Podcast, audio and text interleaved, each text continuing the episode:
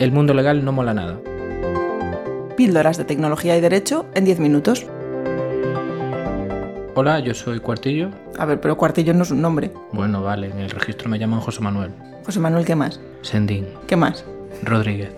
Yo soy Bárbara Román, también me conocen como arroba abogado penal. ¿Román qué? Méndez. Vale. Programa 1. Acción. Tenía que decirlo. ¿Vas a hacerlo así todos los días? No solo hoy. Ah, vale. Bueno, ¿y qué vamos a hablar hoy? Pues mira, yo creo que deberíamos hablar de software libre y código abierto. ¿Qué te parece? Eso es un pleonasmo, ¿no? No. Pero son cosas diferentes. Hombre, claro.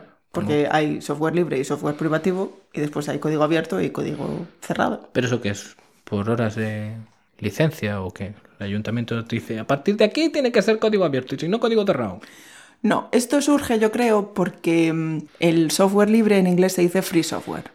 Entonces había gente que confundía software libre y software gratis. Pero si es gratis es libre.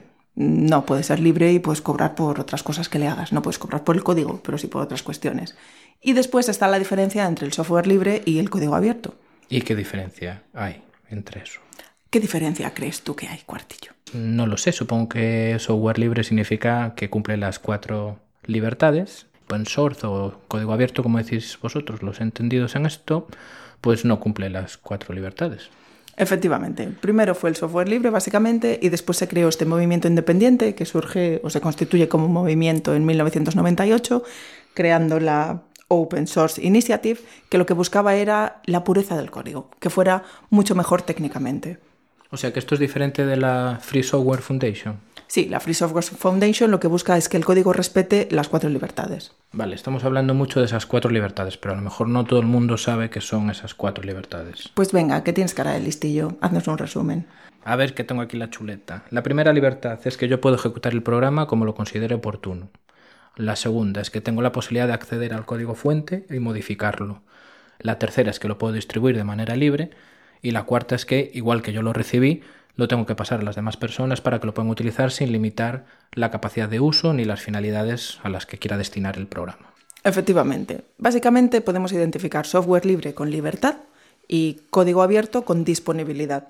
Tú tienes que garantizar que el, acceso al código fuente. Lo que estaban buscando es que al mundo empresarial les interesara este tipo de, programas libres y acercarse un poco más desde un punto de vista técnico a las empresas. A ver, pero vamos a hablar así con ejemplos que pueda la gente entender. Un ejemplo básico de software libre, ¿cuál sería, Bárbara? Pues un ejemplo básico de software libre serían todos los, los software que están licenciados con la GNU. Por ejemplo, las distribuciones de Linux para los sistemas operativos de ordenador. Por ejemplo, o las de Python. ¿Y open source, por ejemplo? Que sería Android, entre otros. Bueno, es que lo de Android es un poco rarito, porque Android lo que hace es una práctica que utilizan muchas empresas que consiste en utilizar código abierto, poniendo a disposición de la gente el código fuente, pero no te permita que tú hagas modificaciones ejecutables de los programas, con lo cual están contraviniendo las libertades.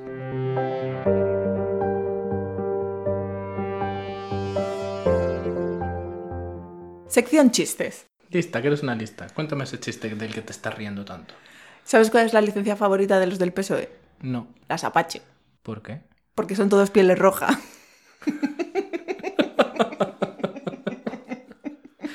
¿Tú tienes algún chiste? Como que no, No tiene, tiene gracia. gracia. Si te estás riendo. ¿Tú sabes cómo se le llama en Portugal a los usuarios de iPhones? ¿Cómo? Ilusos. Tú es tonto.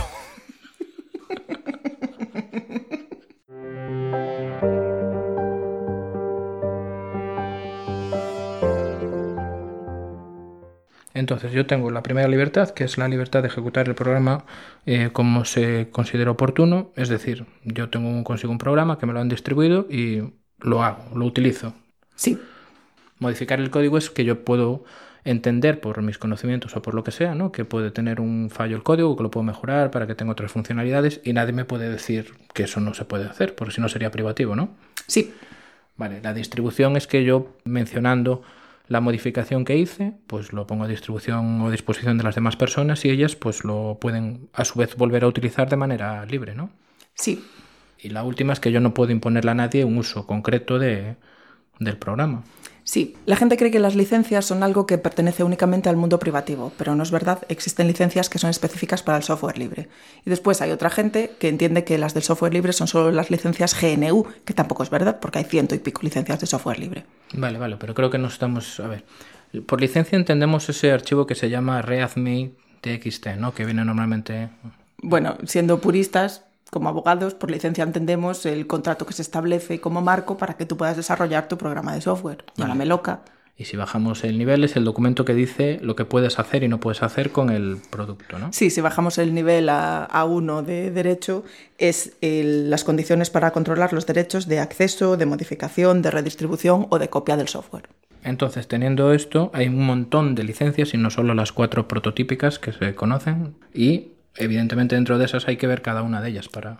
Sí, en la página web de la Free Software Foundation están casi todas y las podemos diferenciar entre, o bueno, ellos las diferencian entre las que son compatibles con las GPL y las que no son compatibles con las GPL. Lo que está claro es que si no tienes licencia, no eres compatible con la GPL y ni siquiera entrarías en la categoría de software libre.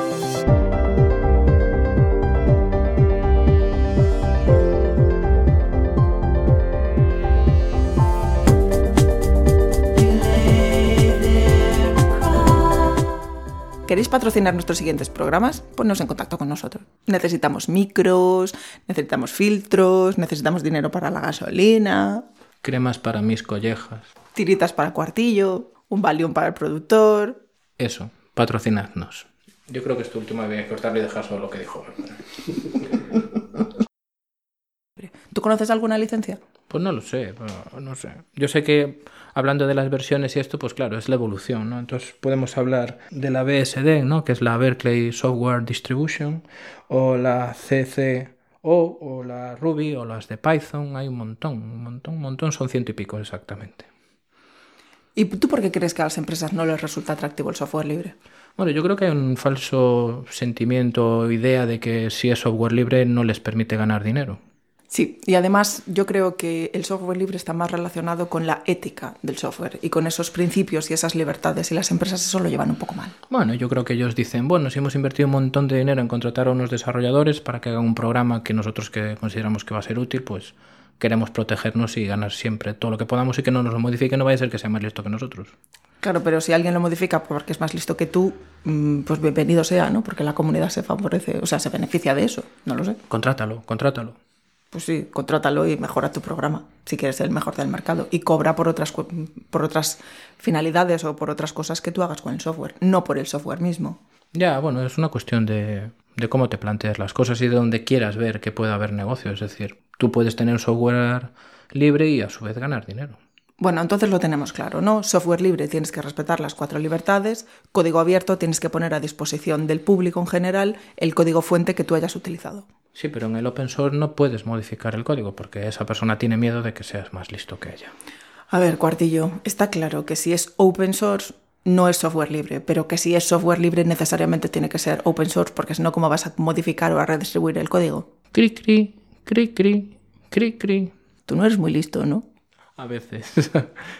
es que una, porque no la tenéis delante, entonces. Bueno, en esencia sí, es más lista que yo.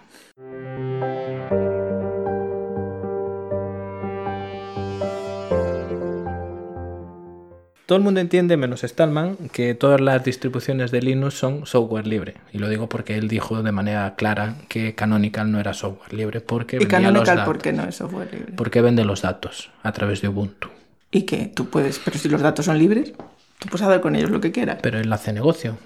Está coartando la libertad del usuario, que es el fin fundamental de la Free Software Foundation. ¿Tú crees que Stallman está boicoteando a los empresarios? Yo creo que Stallman tiene una visión muy pura de lo que debe entenderse por software libre por eso la creo. ¿Esto que es como Asimov con las leyes de la robótica? Sí, pero mola un montón Stallman, ¿eh? Sí. Sí. ¿Tú eres pro Stallman? Sí. Sobre todo desde que vi los requisitos para poder alojarlo. Es verdad, ¿tú no te los leíste? Vale, Android lo tenemos como ejemplo de, bueno, mal ejemplo de código abierto. Y Ubuntu lo tenemos como mal ejemplo de software libre. ¿Tú crees que podemos encontrar algún ejemplo bueno? Pues no lo sé, cualquier otra distribución que no esté vilipendiada, ¿no? Por ejemplo, en las Fedora. Por ejemplo, un ejemplo claro de software libre que gana dinero es Red Hat la distribución Red Hat, que es software libre, pero sin embargo para poder utilizar esa distro sí que hay que pagar y tiene un soporte, por eso pagas. Claro. O sea que ahí hay negocio, como no es necesario ser Windows para tener dinero. Buf, yo creo que lo que hay ahí es terreno abonado para un podcast específico sobre licencias. Sí, sí, porque son un montón de ellas, como explicaremos después, o no, depende. Es que somos muy gallegos a veces. No, bueno, pero centrándonos en el software libre por antonomasia, pues pueden ser las distribuciones, yo que sé, Linux Mint. Bueno, Linux Mint no, porque es una derivada de Debian. Ya se le está yendo la olla otra vez. Bueno, no sé, Arc, Linux o... ¿Tú por qué crees que la gente confunde software libre con código abierto y con software gratis? Pues porque vivimos en una sociedad esencialmente consumista y que considera que si es gratis que puede hacer lo que quiera y no necesariamente. De ahí deriva todo, es un concepto, es un problema de concepto. Por eso se creó el código abierto, pues para que las empresas en su mente maquiavélica pensaran que ya estoy más protegido porque aunque enseño el código no lo pueden modificar y por tanto... Ya, le enseño el juguete pero no le dejo jugar con él. Claro, sí. es decir, se mira pero no se toca. Bueno, estuve leyendo el otro día un artículo de Adrián Macías donde decía que eh, él hablaba de una banalización de la sociedad, donde se ha, intentado, dar tanta cobertura al software libre y tanto... Mm, tanta cancha al software libre que se han equivocado los términos por el camino y que efectivamente la gente identifica libre con gratis, gratis con no tiene valor, entonces no colaboro, no contribuyo, no compro, no pago. Sí, porque el, el retorno inmediato que se considera, tal y como se ve ahora en la sociedad, es págame. Tiene que ser dinero inmediato por lo que hago, porque si no, no, no me implico porque mi dinero y mi tiempo es más importante. Hay muchas empresas que han conseguido hacer negocio del software libre. A ver, dime una lista. Mm, ¿Y Galia? ¿Eso qué es? Madre mía.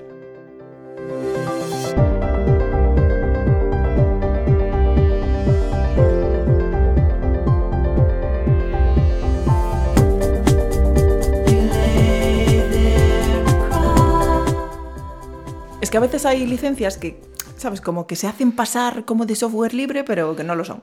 ¿Que están de carnavales? Sí. A ver si cuela. Sí. A ver, dime un ejemplo de eso. No sé, dímela tú que tienes ahí la lista de licencias. No sé, pero estamos hablando, cuando estamos hablando de licencias que aparentan ser software libre y no son, es porque no cumplen las cuatro libertades de las que hablábamos al principio. Y en este caso hablamos en concreto de, la forma binaria y el acceso al código fuente. Sabéis que hay dos tipos de código, el código objeto y el código fuente.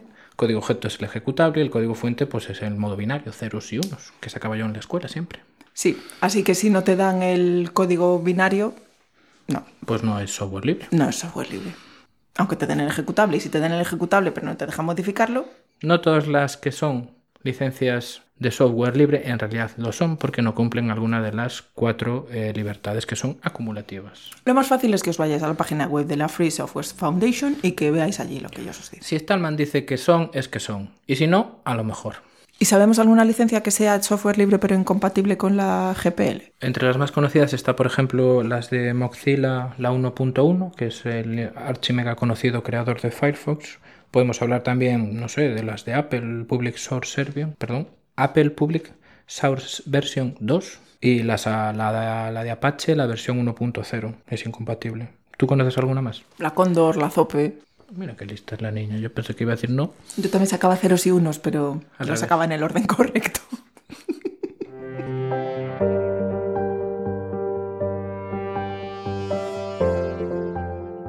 Consejos legales del día. Este consejo está patrocinado por Hacienda, que somos todos, y consiste en utilizar software libre. Esto supondrá un aumento en vuestros beneficios y todos contentos. Pero nos patrocina Hacienda, de verdad. No es broma, pero bueno. Siempre queda bien decirlo. Ah, vale.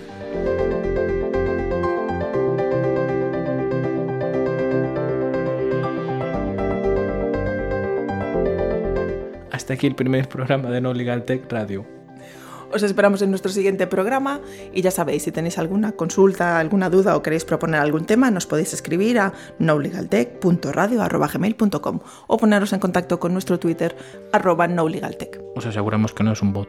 Este podcast está licenciado a través de Creative Commons con su versión by SA. Y esto siempre obliga a mencionar la autoría y a compartir tal y como está. En este caso la música que utilizamos es del grupo Triad. Y el álbum se llama Instrumentals.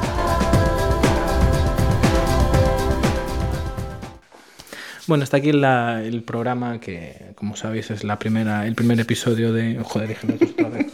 En realidad somos abogados y no somos abogados, entonces hemos hecho este programa. Ya tenía que sacarlo del troll.